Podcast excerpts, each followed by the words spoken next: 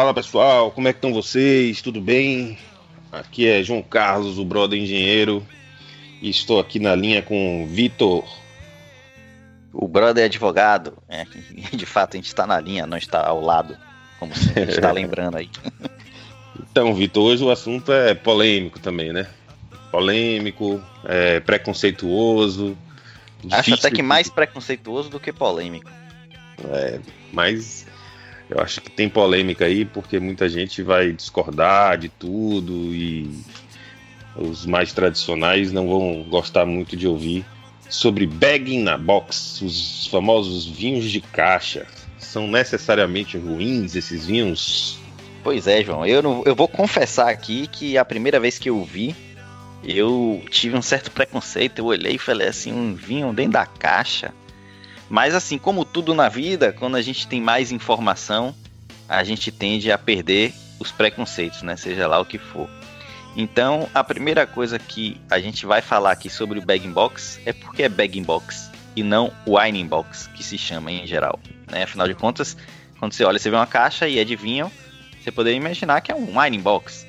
Só que aí começa um segredo dela, João, do porquê que o preconceito tem que ser rompido apesar de a embalagem externa ser uma caixa, dentro dessa embalagem, que é uma caixa, tem uma bag, por isso bag in box. Que não é uma bag, na verdade é um saco, né, para quem não sabe. Na verdade, nesse caso específico, ele é quase tipo uma bexiga, aquele balão de aniversário. Obviamente não é aquele com aquele material, mas enfim, o mesmo modelo. E é dentro desse saco, dentro dessa bag que fica dentro da box, é que é armazenado o vinho. E mais para frente nesse episódio a gente vai mostrar o porquê isso faz toda a diferença. É, e é, eu vou iniciar, Vitor, até falando assim, né, que a coisa do preconceito ela é tão forte, mas se a gente for olhar um pouquinho para a história, leite era feito sempre no, era vendido sempre em garrafas de vidro, e hoje estamos aí com, com garrafas, com caixas também, sucos, a mesma coisa, então, diversas outras bebidas já, já migraram, digamos assim, né, do formato de é, garrafas de vidro para outros formatos que são, às vezes, economicamente mais interessante, às vezes é uma questão de meio ambiente, de insumo, enfim, tem uma diversidade de possibilidades que a gente vai citar aqui. Né. Mas a ideia inicial do Bag in a Box veio de um australiano é, chamado Tom Angove, em 1965. Os australianos já gostam de colocar novidade no, no mundo do vinho, né, Vitor? É screw cap, é bag na box. É, é até blend também, que a gente já falou aqui de Chirá com Vanier, uva tinta e uva branca. Eles gostam de testar, eu gosto deles. Eu gosto deles também. Na época, contudo, era um pouco mais complicado, né? O consumidor ele tinha que furar a bexiga, derramar a quantidade que ele queria nas taças e depois vedar a tampa com equipamento especial. Então isso obviamente não, não se popularizou porque era muito complexo. Trabalhoso e devia fazer mal feita e o vinho devia estragar, devia ser um, uma coisa meio esquisita até, né? É. Mas aí, logo dois anos depois, um outro australiano, Charles Henry Malpas, patenteou uma espécie de plástico embalado a vácuo com uma torneira que ficava para o lado de fora, o que facilitou imensamente os trabalhos dos consumidores. Então aí abriu-se o caminho para o vinho em caixa, o tal bag na box. E aqui, João, já dá para ver um pouco mais, né? Continuando aquilo que eu tinha falado no início, do porquê esse, esse tipo de embalagem ele pode ser muito boa, na verdade, para o vinho, porque, como se vê aí, é embalado a vácuo, né? Dentro de uma bexiga. E essa bexiga é ligada numa torneira, e a torneira libera apenas a quantidade de vinho que você quer beber naquele determinado momento. Então, se é embalado a vácuo e você tira só o que você quer naquele momento, significa que não entrou oxigênio dentro dessa, dessa bexiga, não entrou oxigênio dentro dessa caixa, o que é muito bom para a conservação do vinho. Né? Então a gente já vê aí um, mais um passo do porquê essa embalagem não deveria sofrer tanto preconceito como sofre ainda. É, e esse processo de embalagem a vácuo, o plástico feito da, da, do, do bag, da, do, saco em si, é, obviamente é feito de um plástico inerte, né, de material considerado seguro alimentício. Então, realmente o vinho, nesse caso, ele tem zero contato com oxigênio. Nem aquela pouquinho que fica entre a rolha e, e o, o, vinho na garrafa de vidro. Nesse caso, o bag na box, nem essa pequena quantidade de oxigênio ela é permitida. E como a gente já falou no episódio de rolhas também, a, rolha ela permite a microoxigenação do vinho, uma coisa que no bag na box teoricamente não vai acontecer. A não ser, obviamente, né, Vitor, que haja um defeito ali na torneira ou algo do gênero Exato. que permita que entre algum tipo de, de oxigênio. Mas e é, isso, isso leva a uma outra. Isso leva a outro comentário que a gente também já tratou nesse episódio que você mencionou, João, de tipos de rolhas, na verdade é tipo de fechamento, né? Que é o, o porquê que a gente vai ver certos tipos de vinho nesse tipo de embalagem, porque nem todo vinho serve, a gente mencionou isso naquele episódio, nem todo vinho serve para um screw cap, nem todo vinho precisa de uma rolha né, de, de alto nível, de alta qualidade, nem todo vinho pode ser vendido e ser envasado com uma rolha de vidro, enfim. O que o, o, o produtor, o enólogo deseja no vinho naquele momento ou para o futuro vai definir também a forma de fechamento e de embalagem. Então, se não entra oxigênio nenhum, talvez não seja adequado para determinados tipos de vinho que vão precisar de oxigênio ao, ao longo do tempo para desenvolver evoluir. e alcançar seu auge, né? E evoluir, é. exatamente. Mas aí, isso aí tá detalhado lá nesse episódio, né? E aí quem quiser dar uma escutada, é, pode voltar lá na temporada 1, que o episódio tá bem detalhado sobre isso aí. A ideia aqui no Brasil, Vitor, ainda parece um pouco exótica, mesmo entre os bebedores mais contumazes de vinho. Mas está sendo bem consolidada em alguns países que têm um consumo alto de vinho, como a França e a Itália. Os vinhos bag na box também, Vitor, é utilizado bastante é, em países como o Chile. O Chile, inclusive, eu já tive a experiência, não sei se, se já aconteceu com você, Vitor, de chegar num lugar e pedir um vinho e o vinho não vir na, no bag na box, mas sim naquelas caixas de leite, tipo Tetra Pak, sabe? aquelas caixas mesmo de, de suco, de tudo. Sim, sim. Eu vi vinho vendendo assim no, quando eu fiz o caminho de Santiago. Aí na Espanha eu vi supermercado vendendo. Eu lembro até o preço, era 90 centos de euro. É, pensa aí, né? Pois é, mas era pequenininha ou da grande? É igual a de leite, era um, aquela caixa meio de um retangular. Litro. É, acho que um dava um litro ali. É, é isso aí. Eu, eu também tive essa experiência no Chile. E já tem alguns anos, já tem bastante tempo.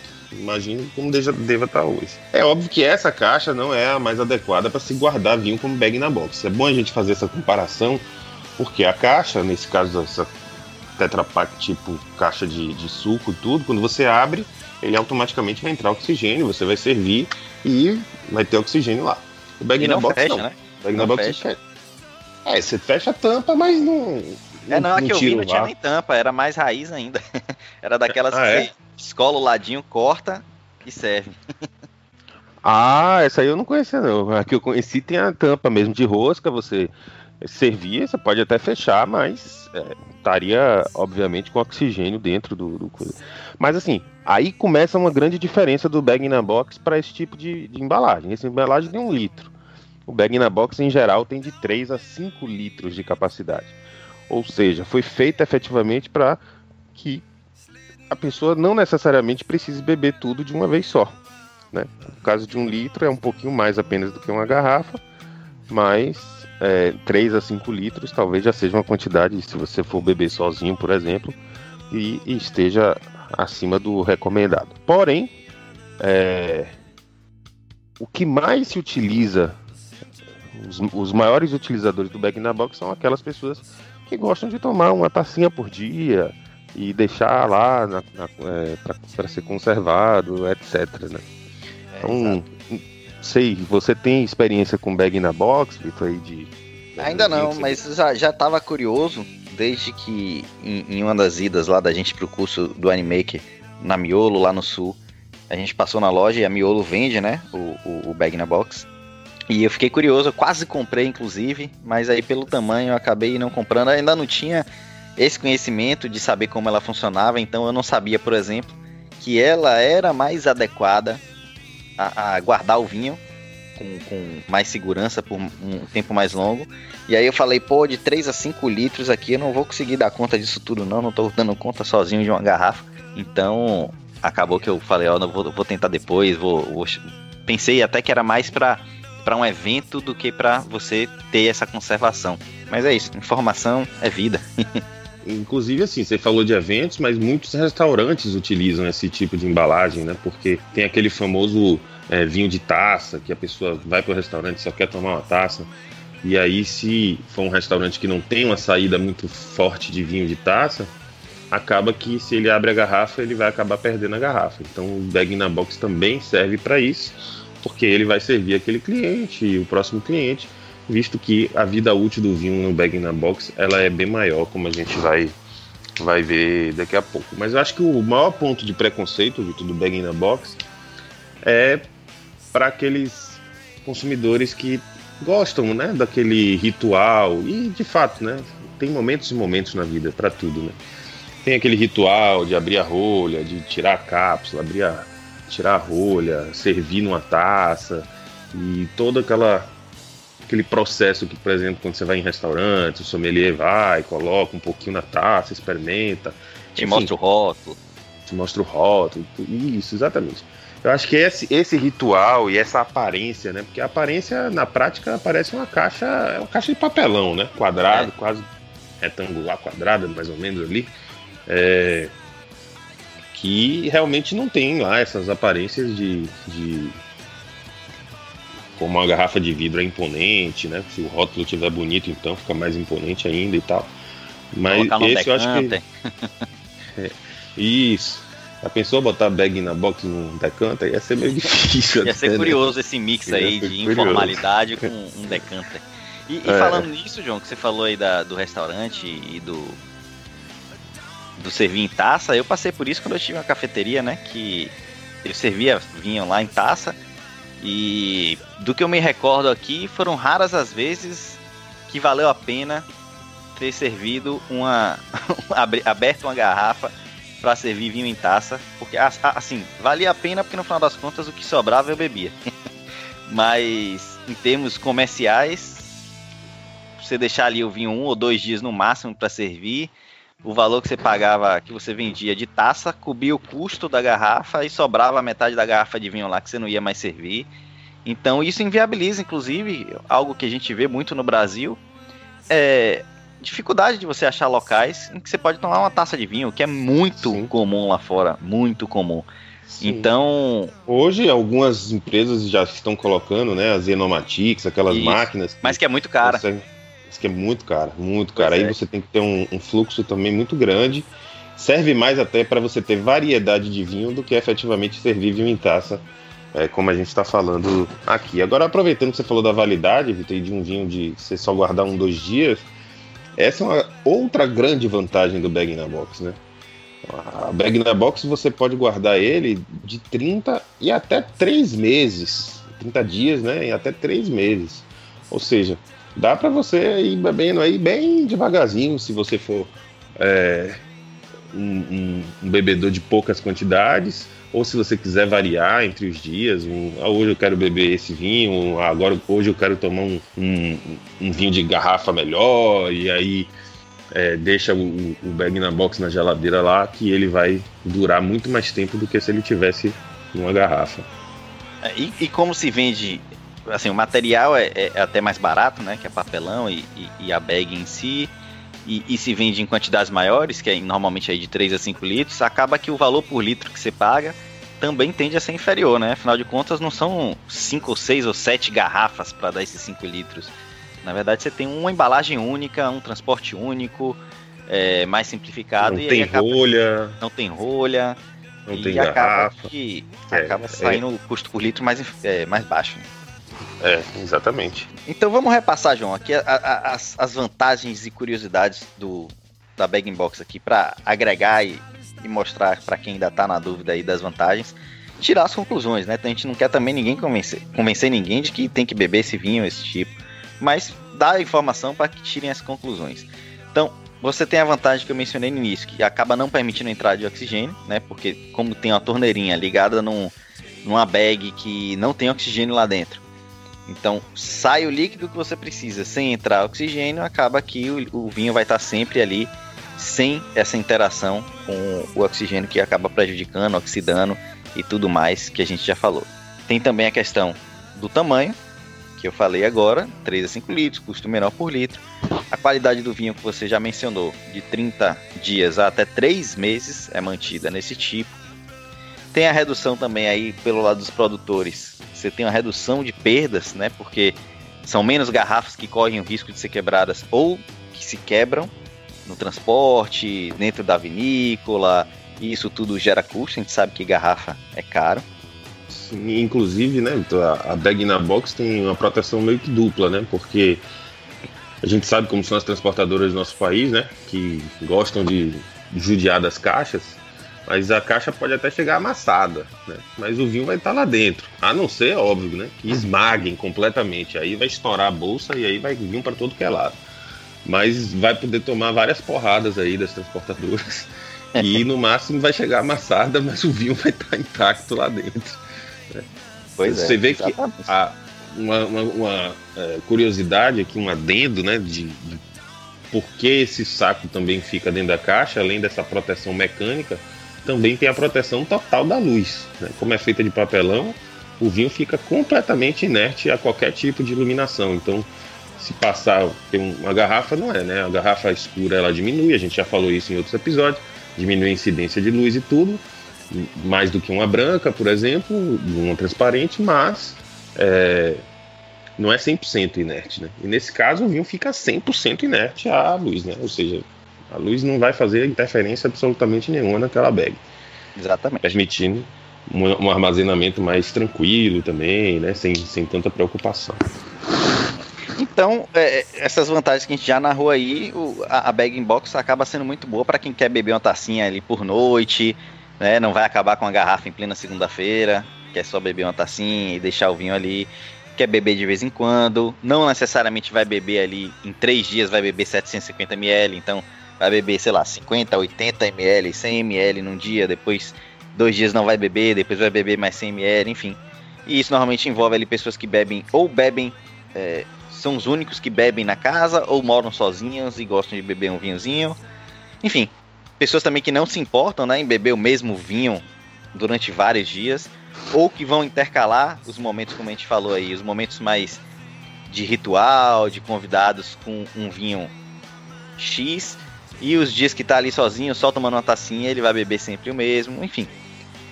E é claro, se a pessoa gosta do vinho pela, pelo glamour, pela cerimônia, pelo ritual, talvez a, a bag box não seja adequada, porque não vai ter isso.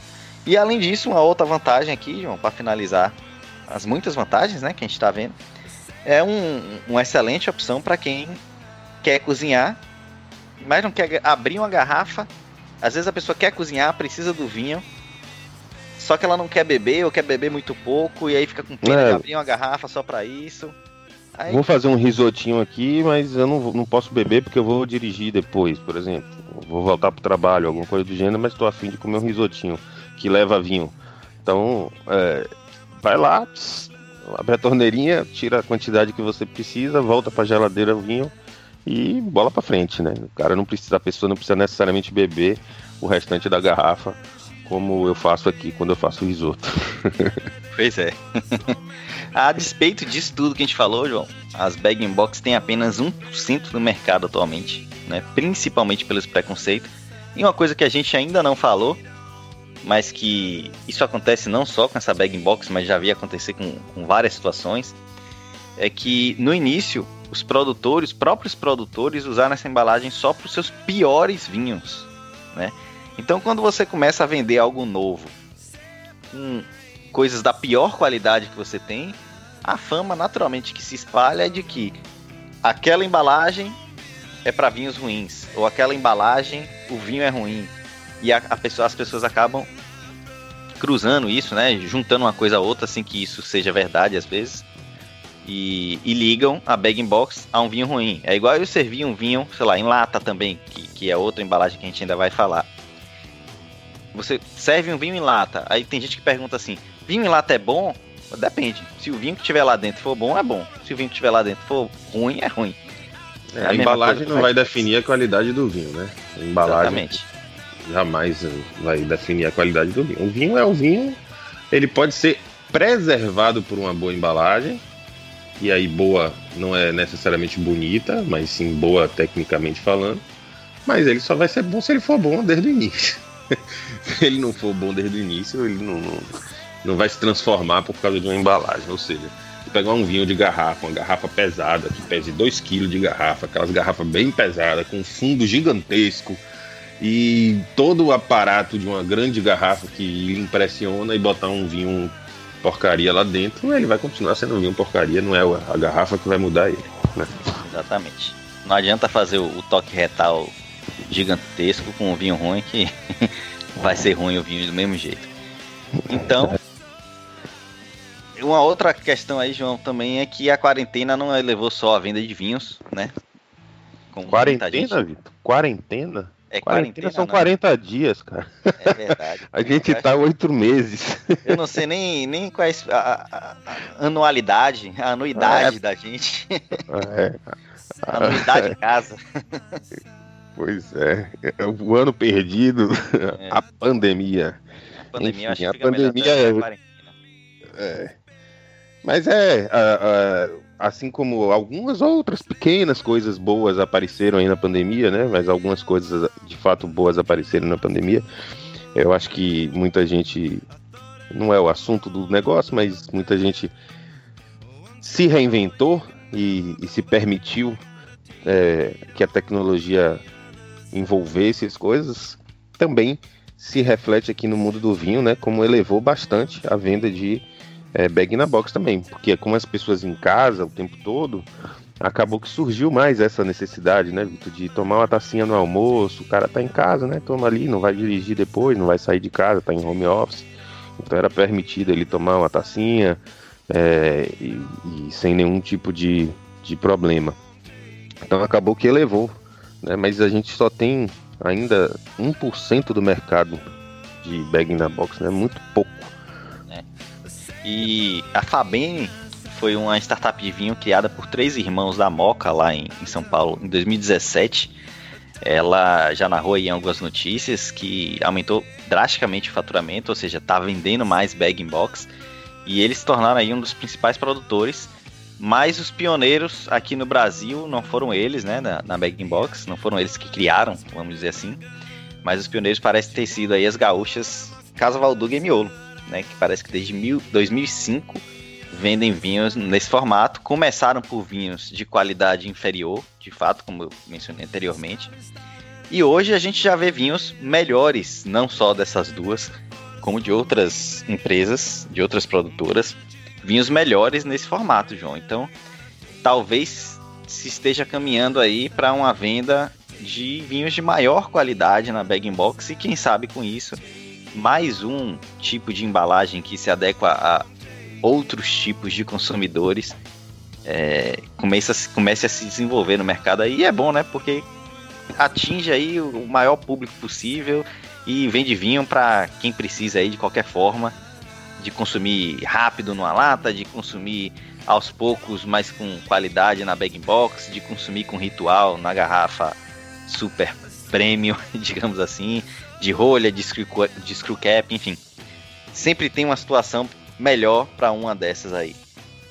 É, agora é bom, né, como você falou do negócio dos produtores, é que também a gente precisa, né? É, infelizmente, pelo menos eu não conheço é, nenhum produtor que use o bag na box hoje com vinhos da sua linha mais premium, né? Então, hoje, normalmente, as vinícolas utilizam o bag na box apenas para é, envasar, né, embalar vinhos de entrada.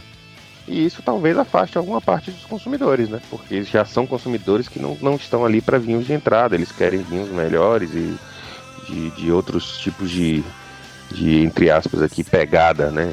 Pegada mais forte, mais tânica, mais coisa, sem ser esse vinho necessariamente para o dia a dia é, mas ele quer poder guardar isso para o dia a dia. Né? Você imagine, por exemplo, né? vou dar só um exemplo. Você pega um, um bom vinho, um grande vinho, um barolo, por exemplo, num bag na box, você poder tomar uma tacinha de barolo todo dia, olha que beleza. É como você se você tivesse uma Nomatic em casa sem, sem grandes é, custos, né? Como normalmente é. você, você tem uma máquina então, dessa. Claro que vai ter gente que vai querer me matar aqui agora, né? De falar de barulho em wine na bar, bag, bag na box, que loucura. Mas a gente tá falando tecnicamente, o vinho seria bem guardado. Claro que barulho precisa de evolução, então a rolha e tal, tudo que a gente já falou nos outros, no outro episódio lá, que a gente falou do fechamento, tem toda essa questão. Mas foi só um exemplo de dizer que eu acho que falta um, um bom vinho realmente é, embalado num back na box para disponível no mercado aí, para poder tentar quebrar esse preconceito também. Pois é, João, tem essa, essa questão, né, que também a gente tem que comprar o que é oferecido, né? Não adianta a gente cobrar as produtoras de oferecerem bag box, lata, etc, etc, e não comprar. Porque aí eles, obviamente, não vão colocar mais esse custo, mais essa dificuldade na linha de produção deles para ter um produto que não vende quase nada. Né? Então a gente tem que comprar. Eu, inclusive, fiquei muito curioso aí de, de experimentar o bagging box e, e vou comprar assim que possível. Então é isso aí, pessoal, e até a próxima taça. Ao som de Other Side, Red Hot Chili Peppers. Take it on the other side.